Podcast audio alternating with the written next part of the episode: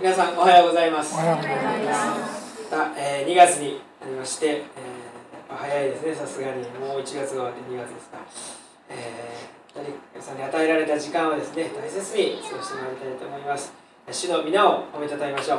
皆さんハレルヤ。ハレルヤ。感謝いたします、えーエステル記まさに星ですね。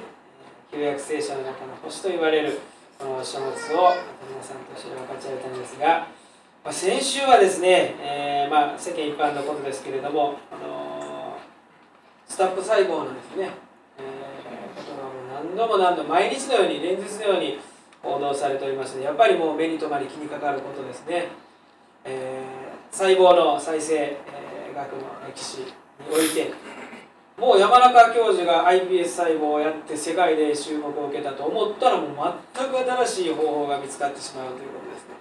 不思議なことですね。しかもその論文がもう皆さんが何度も見している通りにこれまでの細胞学の歴史を愚弄する論文だということで突き返されなんてね。普通だったらへこんでねもう終わりだと思うんでしょうけどこれ以上の評これ以下の評価はないですね。歴史を愚弄してるっていうわけですからいい悪いじゃないんですよね。バカにするなと言って返されてきてしまった。しかしその本人はそこに真実を幻が見えていたんでしょうね。そしてまあ何とも言えない歴史的なことが起こってしまった。まあそこでなんかすぐ人間ってね我で浮かれてしまうんですね。あこれで何になっても治るんかなとかですね。どんな病気になっても大丈夫なのかなとか思ってしまうんですけれども。まあ生まれて1週間のマウスでしか成功しないこととかいろいろあるようですね。難しくなですね、えーもちろんまあ人に応用できるのはさっきのさっきの話なんですけれども。そしてまたちょっと冷静になってくると思うんですね。そう何でもかんでもというよりはどう生きるかが大事であってじゃあ何かがなくなった補われたねしかし人の命や人生はそういうものではない、ね、その与えられた命をいかに生かすかにかかっている。そこだけ忘れてなんか浮かれてもなんかどうしようもないな、まあ、自分のこう浅ましさをこう感じた次第なんですけれども。しかしそれでもですね夢に向かって目標に向かって歩み続けるその力強さをあの感じさせああそうだというふうに思わせてきました。で私も少し老眼が進んできましたので理科に強い理科女やと思ってたんですね。理科女理科女って新聞で見て最近はそういうことが多くなってきましたね。大体頭の中でこうだろうと思って字を読む癖がついてきてよく見たら違うってね。理科女じゃないんですよ大丈夫です。理系女なんです理系女子の理系女だよねずっと理科女理科女ってだいぶいろんなところで理科女がすごいらしいね。みんなもですね「ん?」とか思いながら誰も正してくれなかったんですよ。理系女だよって言ってね。ちょっと今日今週大恥かきましたけどそこで。まあ訂正するほどのことはないですがああそうか理系女子か、ね、もういろんな分野で頑張ってる人がやっぱりいるんだなすごいな。人からそうこまで言われてもなお頑張ろうとするがこれは一番大事なことかもしれないなって忘れました、えーこのエステル記の中でユダヤ民族が絶滅の危機に瀕するという中で諦めない人がいました。まずはこのモルデカイというペルシャの中で養殖に用いられていたユダヤ人ですね。まず第一にこの人が立ち上がるわけです。もちろん黙ってればこのモルデカイは、まあ、生き残れておれたかもしれない。自分の立場上ですね。あるいはその今まで蓄えてきた財宝や財産を持って夜のうちにもうそういう情報を察知したんですから逃げてしまうことも可能だったでしょう。しかし諦めない。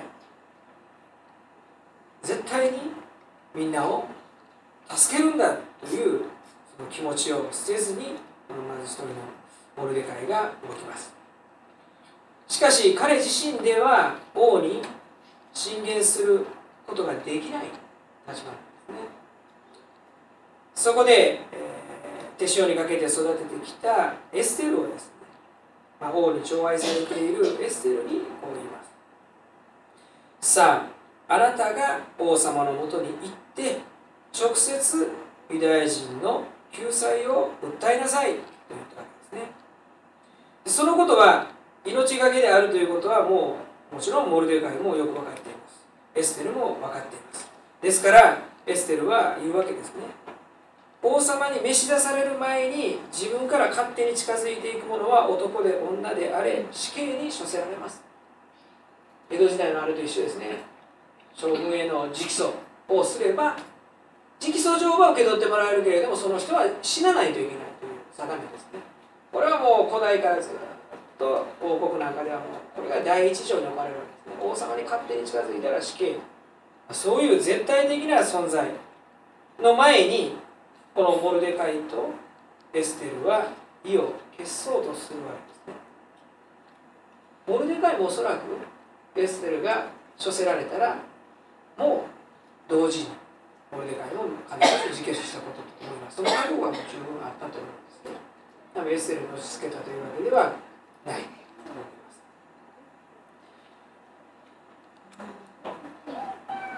ます学ばされることはこのあと2人がそれだけの行動に出るにあたって何を準備したかっていうこと命がけですからね。私たちだったらこういう問題があって解決しなければならないためにある程度の犠牲は負うけれどもという時何を準備するだろうか。この時にエッセルが頼んだことはお祈りしてください。それだけだ。もちろん3日未満断食してでも祈ってください。でも準備としてねお祈りするだけっていいんですかって感じですね。私だったらですね言いに行った瞬間なんとかなるように100人ぐらいユダヤ人を隠れさせておいて助けに来てくれませんか？ってね。仲間がいるんだからそういう方法を考えてしまうと。何とかしたい現状の中で何とか頑張りたい。だけど準備することって言ったらそういうことです。でもモルデカイとエッセルはたった一つの準備で臨んでいた。祈ってほしい。私も祈ります。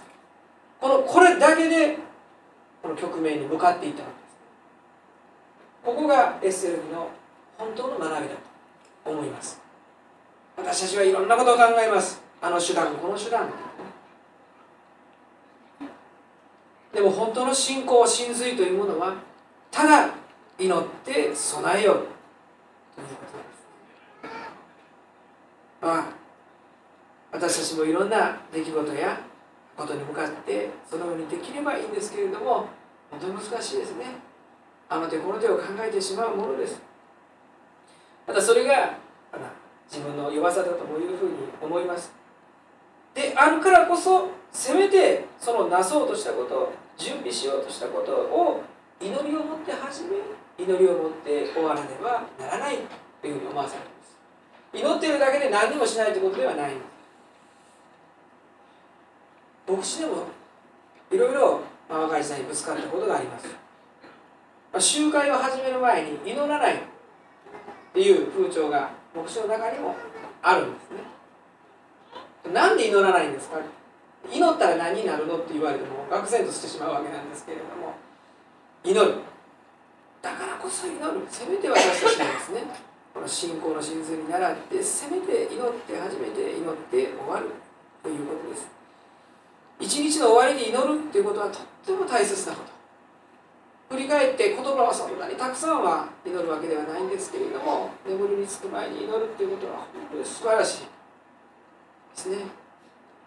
まあ手前味噌ですけれども眠りにつく前に子供の祈りの言葉なんかが聞こえてくるともう本当に感謝ですね。もう何もいらんっていうぐらいの思いになります。それぐらい祈りは大きい。今日脇の姉妹がですね幼稚園の祈りがちょっとそろそろって言われるんですけどいやいやいやいや祈ってください。本当にお願いしたい。ここで大事なのはエステルが望んだことは祈ってほしいっていうこと。正直です。祈ってください。これは本当にその祈りの力を信じている証ですよ。必死になってすがるように自分が祈るもありますけれどもどうか祈ってください。これは甘いでも何でもなくて2人または3人が我が名によって祈る、ね、本当に祈られるということの大事さを知っているからです。そして祈りによってつながることこそ信仰だということを示されているように思います。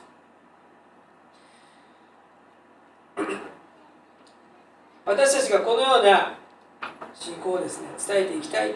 願います。エステル記は素晴らしいよ。もちろんこの書の中の限界性もあります。まあ来週のお話になってきますけれども美大民族はこの必死の祈りによって助かるんですね。でも今度何するかって言ったら大逆襲してしまうんですね。この場面はもう全然うなずけられないし受け入れられないね。そんなあのユダヤ人を絶滅しろと言ったハマンと何も変わらない。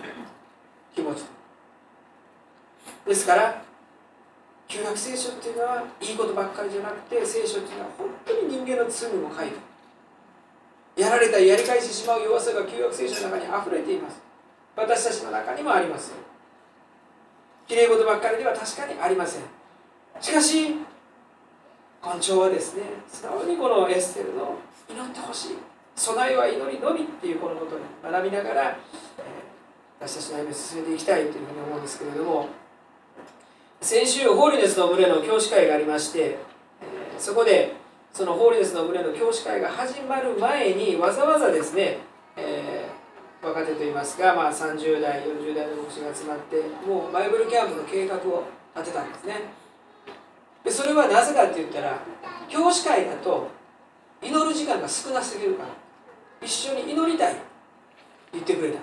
そして聖書の勉強をしてからキャンプの話がしたい。いうふうになったんですねだからじっくりまず1時間最低1時間祈って聖書の御言葉に従って伝えていきたい。こうなったわけです。本当にハレルヤですね。感謝です。こんなふうに育ってきた教師会を嬉しく思います。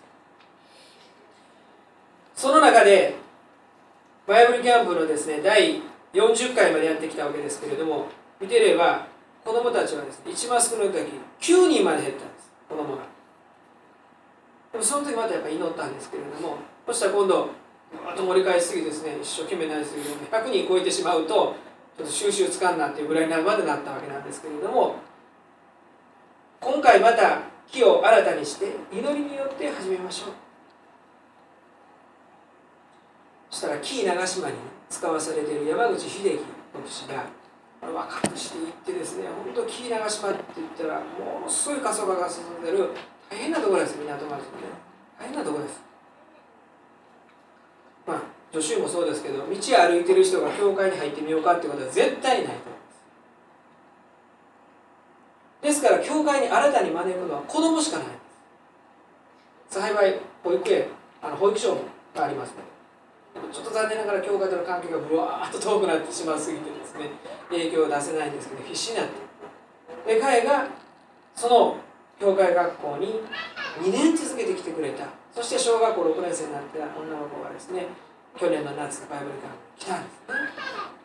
そしてそこでキャンプファイヤーの場で受選の決心をしてそして教会に戻って本当に洗礼を受けた。それが山口秀樹先生の洗礼の第1号になった。涙を流してる。山口先生紀伊長島三重県の4人専門突端のようなところの教会で受選者が与えられた。しかも教会学校ですね。それも本当に子供が少なくなって少なくなってちまってどうしようでも私なんか言うんですね。一人でも来てたらすごいじゃないかやれ。そしたらちゃんとやってよく我慢したなと思いますよ。少ない人数の中で3年我慢して。小学校6年生の女の子が占領だ第一号が与えられた本当に祈りは結ばれるというふうに思いますね。そしたらですね祈っている中で子供たちがどこどこどこっと教会にやってきたんです。それは子猫を拾ってしばらく小学生よくやりますねそういうことね。みんなで寄ってたかってこう面倒を見る。今日はお前なんてありましたって牛乳とかまあパンとかかけられてたけどやっぱりお手上げになるんですね子供のやることですから。そこで教会を頼ってやってきたね。いきなり十数人の子供たちが教会に来るようになってしまう。あら素晴らしい、まあ、手をたたいて喜んでたんだけれども2ヶ月ほどするとですね誰 も来なくなった。の子猫を本当に可愛がってくれていたのはやっぱり教会がこの子だったって言うて残ってですね。本当にですね。だけれども彼が言うんです。教会学校で小学生に向かっての伝道ができているのは若いからではない。教会学校の先生は70 80ゆえにできているわけなんです本当に年取った方が礼拝祈祷会を大事に守ってその教会学校伝道のために祈ってくれているからです。こういうんです。大事な部分が本当に伝わり古軍の近畿中教師会の中でそういう証が証あれホーリネスの2月号に掲載されているのでぜひ読んでいただきたいと思うんですけれどもこのエステルの恵み神様の恵み星となって輝いた。みんなを救うために我が命を差し出そうとまでした。しかしそれを支えているのは力やお金や何でもなくてお祈り。その素晴らしさをまた伝えるために教会学校の人数が幾人になろうとも礼拝の構成人数がどうなろうとも諦めずに祈り続けていくその姿があるゆえに若い山口牧師は懸命になることができる。本当に教会の証だと思います。朝の教会学校は子供で40人超えてましたね。本当大感動です。全て祈りをかけ本当に私たちがこの祈りに立ち上がる時に神様が豊かな祝福を賜ってくださる。このエステルのようにたとえ私ができなかったとしても他から救いは起こる。そうです？神様はそういうお方です。私がやらなければ全部無理するなんて背伸びする必要もないしできない時はできないごめんなさいと言えばいい。だけどだからといって私はしなくていいんだとかですね。私はその奉仕をやらなくてもいいんだ。もう終わりにしていいんだ。それはいけない。今はできません。今はまだ分かりません。それはいい。しかし信じて祈り続けなければならない。やらなくていいと思ってはいけない。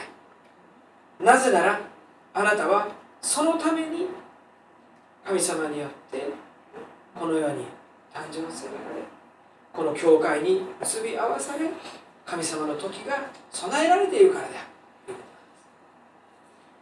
最後の学びは私たち一人一人に必ずあなたはこのために生まれてきたんだということがある。ということです神様は待っておられます。あなたのご奉仕をですね。あなたの決心をあなたの決断を待っておられます。どうかその時が来ますようにと祈ることが全ての良き始まりであるということですね、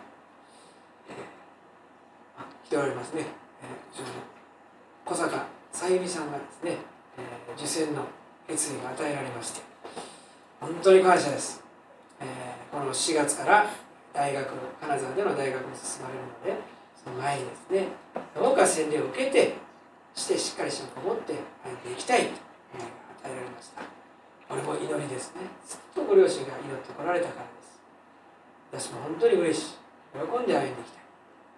そしてどうかこの恵みを持ってそうだ私には神様から与えられている使命があり時がある。